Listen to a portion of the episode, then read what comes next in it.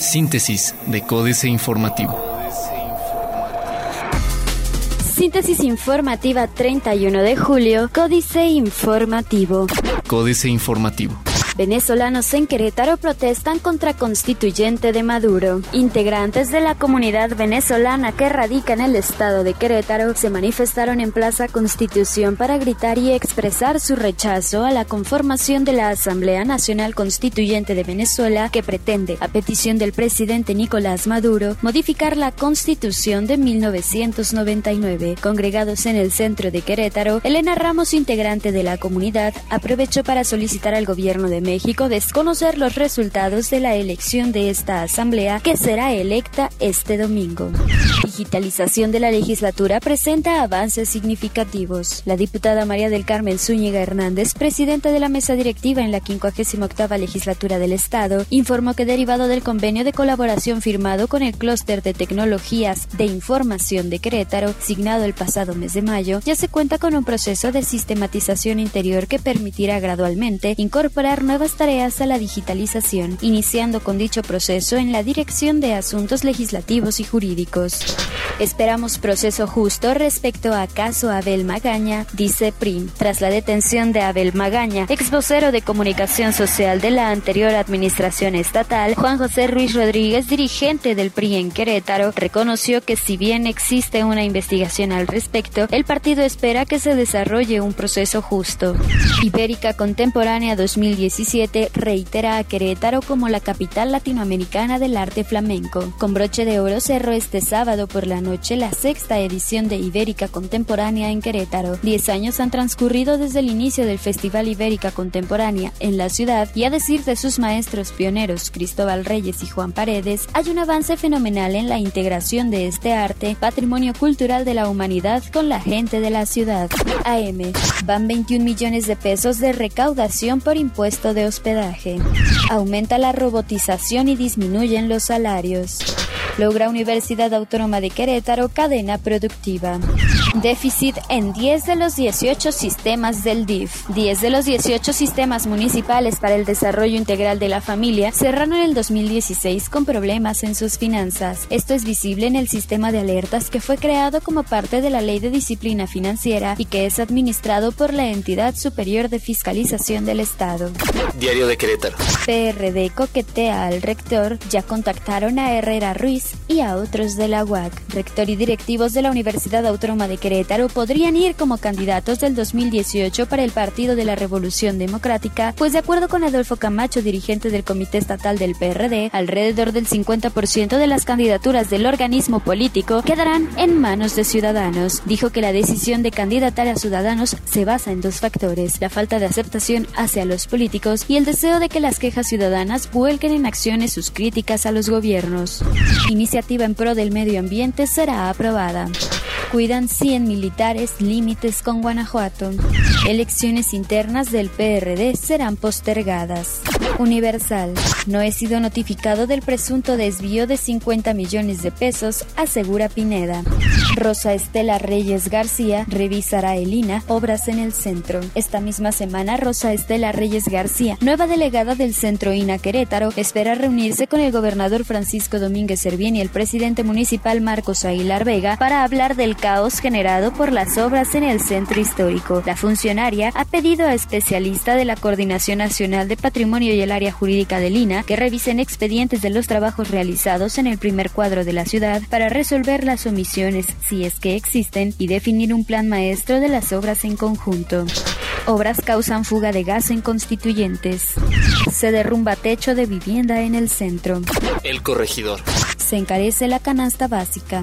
Rechazan lecheros queretanos ser incluidos en Tratado de Libre Comercio de América del Norte. Productores de leche en el estado de Querétaro piden dejar su producto fuera del Tratado de Libre Comercio de América del Norte, ya que incluirlo representará una desventaja competitiva respecto a la sobreproducción de leche en Estados Unidos. Y es que Víctor Manuel Martínez González, delegado en Querétaro del Frente Nacional de Productores y Consumidores de Leche, manifestó que de incluir la leche en el TLCAN, lo peor que podría pasar es que a nosotros nos inunde de leche Trump y que el gobierno se lo permita. Llueven quejas en contra de agencias de viajes en estas vacaciones. Impulsan arte urbano en obras estatales de Querétaro. Noticias. Proyecto para la industria 4.0 mejorará calidad en productos. Inician hoy los diputados sus vacaciones de verano. Participará Francisco Domínguez Servién en negociaciones del Tratado de Libre Comercio de América del Norte en agosto. Plaza de Armas. Avanza Centro México Alemán. Amagan a maestros de UAC. Abre Malena Ruiz de Vega Centro de Formación Down. Reforma guarda iniciativa privada para Tratado de Libre Comercio, estrategia ofensiva. Para la modernización del Tratado de Libre Comercio de América del Norte, México tiene definido muy claros los objetivos para negociar a la ofensiva y la defensiva, dijo Moisés Kalach, presidente del Consejo Consultivo Estratégico de Negociaciones Internacionales. Al momento, se conocen las condiciones mínimas que se requieren para que México no abandone las negociaciones, que son que no se coloquen aranceles ni se pongan restricciones al comercio, según dictó el presidente Enrique Peña Nieto al inicio de este año. Ignoró Secretaría de Comunicaciones y Transportes alerta de constructoras. Al menos nueve meses antes de que se formara el fatal socavón en el Paso Express en Cuernavaca, que causó dos muertes el 12 de julio pasado, la Secretaría de Comunicaciones y Transportes ignoró la petición de las constructoras de arreglar ese tramo. De acuerdo con documentos a los que Reforma tuvo acceso, la SCT recibió dos propuestas de reparación del drenaje del kilómetro 93 del Paso Express y en la zona aledaña donde se presentaban desbordamientos de aguas. Detonan privados importación de diésel. Rebajan gasto social por deuda. La jornada. El crecimiento se mantendrá de 1.5 a 2.5% en 2017 de acuerdo con Hacienda. Recaudación supera cifra prevista en ley de ingresos. Los ingresos tributarios ascendieron a 1.472.2 mil millones de pesos durante el primer semestre, una cifra que superó a lo programado en la ley de ingresos de la Federación, informó ayer el Servicio de Administración Tributaria. Con base en el informe sobre la situación económica, las finanzas públicas y la deuda pública de la Secretaría de Hacienda y Crédito Público, los ingresos tributarios superaron por más de 61 mil millones de pesos la meta programada en la ley de ingresos de 1.410.9 mil millones para el periodo de enero a junio de este año. Se destruyó en este siglo el empleo bien remunerado. Excelsior observan menor riesgo de impago. No solo las calificadoras han reconocido las recientes acciones para sanear las finanzas del gobierno federal y fortalecer la posición financiera de Pemex, sino que también los inversionistas en sus operaciones cotidianas han mejorado su perspectiva crediticia del país y ahora ven un menor riesgo de impago. Según información de Bloomberg, los Credit Default Swap, que son contratos de coberturas por incumplimiento crediticio, se ubicaron en su nivel más bajo desde marzo de 2015 para el caso del gobierno federal, alcanzando los 104.1 puntos base al 28 de julio. Diputados escogen el seguro más caro. Luego de casi tres meses sin asegurar el Palacio Legislativo de San Lázaro, la Cámara de Diputados encontró una aseguradora que le pagará 4.940.683 pesos, pero seleccionó a la empresa que más le cobró por ello. De acuerdo con los documentos cuya copia tiene Excelsior, la institución legislativa le entregó el contrato a Grupo Mexicano de Seguros SADCB para la cobertura integral de bienes patrimoniales, muebles e inmuebles de la Cámara de Diputados. México y Japón condenan ensayo de Norcorea con misil.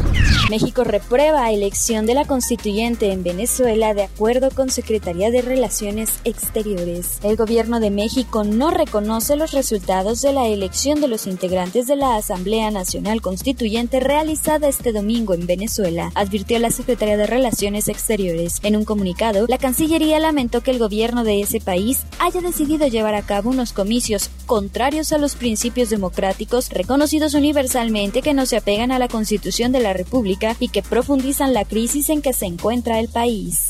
Internacional. Rusia anuncia expulsión de más de 750 funcionarios de embajada y consulados de Estados Unidos.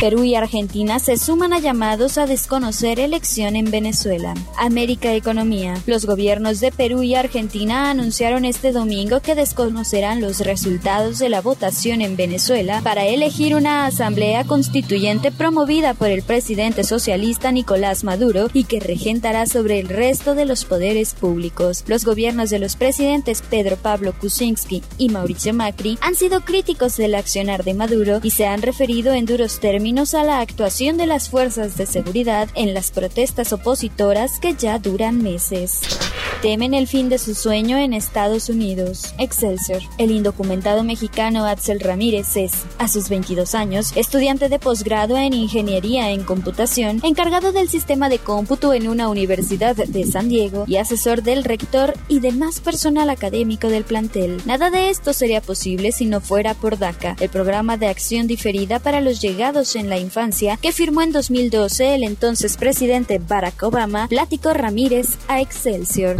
Cartera de proyectos en Perú para inversionistas internacionales superan los 14 mil millones de dólares.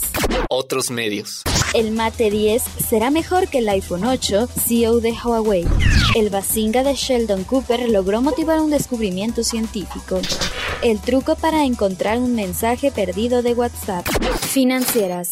Dinero. Fue ilegal el despido de Carmen Aristegui, Enrique Galván Ochoa. Un juez civil declaró ilegal la cancelación del programa radiofónico de Carmen Aristegui por MBS al considerar que a la empresa de Joaquín Vargas no le asistía la razón ni el derecho para interrumpir la transmisión de noticias MBS primera emisión. En su sentencia, el juez 14 de distrito en materia civil de la Ciudad de México, Guillermo Campos Osorio, concluyó que el pretexto utilizado por la radiodifusora para terminar anticipadamente el contrato con Carmen Aristegui fue el anuncio del lanzamiento de la plataforma México Leaks sin que en ello hubiese existido conducta ilegal ni de la conductora ni de sus colaboradores.